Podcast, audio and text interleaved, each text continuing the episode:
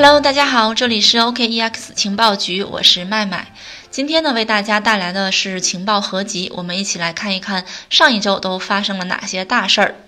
首先呢，是关于比特币的，就在上周北京时间十月十九号的早上八点多，第一千八百万枚比特币被挖出。那比特币的流通供应量呢，已经超过比特币总量的百分之八十五了。第一千八百万个比特币的挖出呢，成为比特币发展历史上的又一个里程碑。不过需要强调的是，理论上市面上比特币流通量应该是一千八百万，但是呢，实际上是没有这么多的，因为其中呢有大量比特币在早期因为各种原因被丢失了，永远无法找回了。研究人员认为呢，当前流通中的比特币大约丢失了四百万，因此呢，市面上流通的比特币大概只有一千四百万。而且在这一千四百万枚比特币持有者中呢，有超过一千万枚比特币是掌握在大户手中的，所以呢，留给散户投资者的比特币大概只有四百万枚。根据不同的计算方法呢，研究人员认为，目前最多只可能有一千五百万人拥有一个完整的比特币。而且由于比特币大户的存在呢，未来能够拥有一个完整比特币的用户将十分的稀少。这是关于比特币的下一个情报呢，是今天的一个非常火的一个消息啊，是关于一个项目的，也就是一个资金盘项目，又一个资金盘项目崩盘了。这个项目的名字呢叫 PGS，今天呢它也是以这个割韭菜教科书啊荣登了各大媒体的头条。我们来看一看怎么回事儿。最早关注到这个消息呢，是一篇名为“如果每个交易所都发一个 PGS，那币圈就完了”这样的一个文章。这个文章呢走红朋友圈，紧接着呢，PGS 的标签也从熊市暴涨之王变成了割韭菜教科书。我们知道，进入到九月呢，以主流币为代表的数字货币经历了几轮洗盘，目前的价格比六月小牛市的价格要低很多。比特币和以太坊的价格呢都不尽如人意。这个时候呢，这个名叫 PGS 的项目火了。从九月二十一号开盘开始呢，PGS 的价格从零点零零一四 USDT 一路涨到了十月十号的一个高点，大概是零点零八 USDT。也就是说，它在一个月的时间呢上涨了五六十倍。不过就在这两天呢，PGS 的价格突然跳水，一夜之间暴跌了百分之六十多。在数字货币市场行情整体低迷的时候，这样动辄暴涨个几十倍的币，一时间呢肯定是吸引了很多人。但事实上呢，PGS 的崩盘是早有预料的，因为 PGS 的项目刚发布的时候呢，项目方就声称我们不做事儿只拉盘啊，非常霸气的一个一个宣称。那 PGS 的创始人呢，曾经在官方微信账号上发表了一篇创世宣言，写道：对于 PGS，如果我们今天简单粗暴的讲，就是一句话，不做事儿。只拉盘，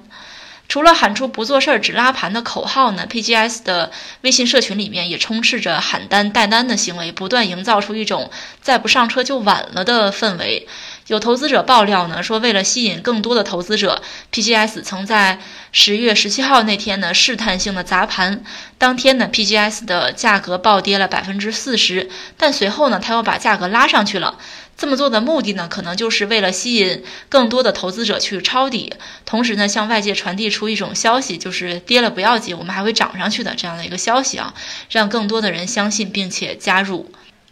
所以呢，就在昨天晚上，PGS 呃再一次暴跌之后呢，依然有投资者愿意去抄底，但是这次抄底就没有那么幸运了。今早呢，PGS 的价格再次暴跌，之前火热的投资群也变成了维权群。所以呢，这篇文章写到说，如果每个交易所都发一个 PGS，那么币圈就完蛋了。这个观点，麦麦还是很同意的。我们想一下，如果大家明知道这是一个空气项目，不具备任何应用场景，而且呢，呃，项目方在发行项目的时候公开的喊出不做事只拉盘，大家还愿意去投这样的一个项目，那么币圈最后呢就会彻底沦为一个韭菜收割圈。项目方都不做事儿了，都去发空气币拉盘砸盘。它不仅危害到投资者，而且对整个行业来讲呢，都是百害而无一利的。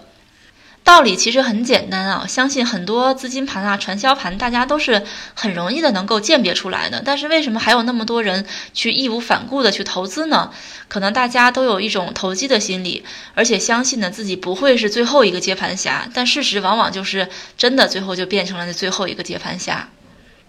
这是关于 PGS 这个项目的。下面这则情报呢，是关于呃数字货币稳定币的一个政策方面的一个消息，还有 Facebook Libra 的一个现状。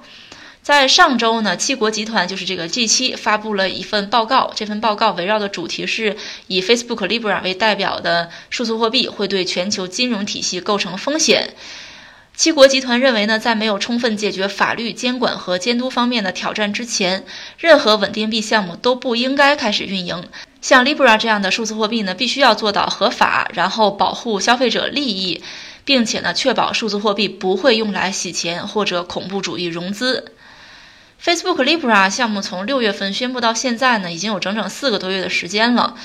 一直在面对监管机构的各种的点名的批评。我们节目中之前呢也播报了很多关于这方面的消息。那前段时间呢，Libra 之前确定的一些合作伙伴也有很多宣布退出了，情况不是很乐观。毕竟，从数字货币的属性来看呢，它的扩张性太强了。一旦 Facebook 发行的数字货币快速的扩张呢，那么会带来一些潜在的问题。各国的担忧也不是没有道理的。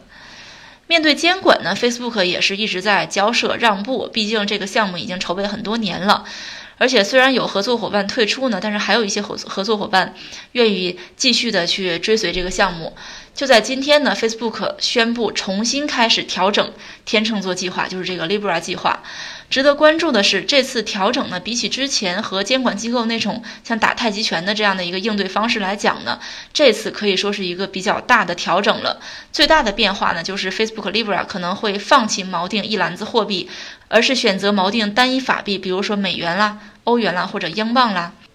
如果说 Facebook Libra 项目由锚定一篮子货币转变成锚定单一货币的话，那么它和现在市面上其他流通的稳定币，比如说 USDT 这样的就没有很大的区别了。唯一的区别就是，可能 Libra 这个稳定币的背书更加强大，它是以传统互联网巨头社交公司 Facebook 为背书的，可能比起现在总是爆雷的 USDT，可能呃看起来要可靠一些。不过话又说回来，就算 USDT 闹出再多的负面新闻，它依旧是最老牌的稳定币。有用户基础，在这一点上呢，新的稳定币还是很难撼动的。到今天啊，关于 Facebook Libra 的项目透出的信息，我们可以看出这么几个趋势啊，主要是两个趋势。第一个呢，就是像 Facebook 这样的大公司发币用于全球支付，基本上是凉凉的。前有 Facebook 啊，后有这个 Telegram。现在唯一一个还算稳定的一个大公司发币呢，就是摩根大通发的这个摩根币。但是呢，摩根币只是用于公司内部系统，所以呢，我们刚刚强调了啊，大公司发币用于全球支付，强调了。是全球支付，基本上是会凉凉的，这是第一个趋势。那么第二个趋势呢，就是 Facebook Libra 项目的提出呢，一定程度上推动了全球央行研发央行数字货币的进程。目前呢，以德国、俄罗斯、瑞士、美国为代表的一些欧美国家呢，都在对发行央行数字货币进行研究和探讨。这里又反映出另一个现象啊，那就是世界各国呢，对于数字货币的态度有了巨大的一个转变，从之前啊前几年的坚决杜绝，转变为参与其中，为我所用。呃，这是关于数字货币稳定币的一些呃消息。下面这则情报呢是关于华为的。今天呢有消息传出说，呃，华为申请了区块链专利。嗯，不止华为啊，其实现在还有很多的我们比较知名的一些巨头公司在申请区块链专利。那国家网信办呢最近也是发布了呃三百零九个境内区块链信息服务名称和备案编号。我们下面看一下详细的消息。啊，最近呢，天眼查的一则数据引起了业界的关注。数据显示呢，华为申请了基于区块链的结算方法、区块链节点和客户端的这样的一个专利。根据申请资料呢，申请实施例公开了区块链结算方法，包括利用区块链处理校验客户端发送的原始化单，并结算结果生成账单数据的一个全部的流程。啊，传统巨头公司像中国的一些知名的传统巨头公司申请区块链项目，早就不是什么新鲜事儿了。而且巨头公司的业务呢，他们的业务范围比较广泛，资金和技术背景都比较雄厚，具备区块链项目落地的现实条件。在十月十八号的时候呢，国家互联网信息办公室发布了第二批，呃，一共有三百零九个境内区块链信息服务名称和备案编号。呃，包括工商银行啊、度小满科技啊、华为软件技术公司啊，还有爱奇艺啊、中国雄安集团数字城市科技有限公司、东方财富、阿里云、恒生电子等公司呢，均有项目入选。呃，在七个月之前，大概就是今年的三月三十号。国家网信办公布了第一批境内的区块链信息服务备案编号，在第一批之中呢，共有大概一百九十七个信息服务包括在内，包括来自百度啊、阿里、腾讯、京东、陆金所、中国平安、浙商银行、海尔集团、易建股份等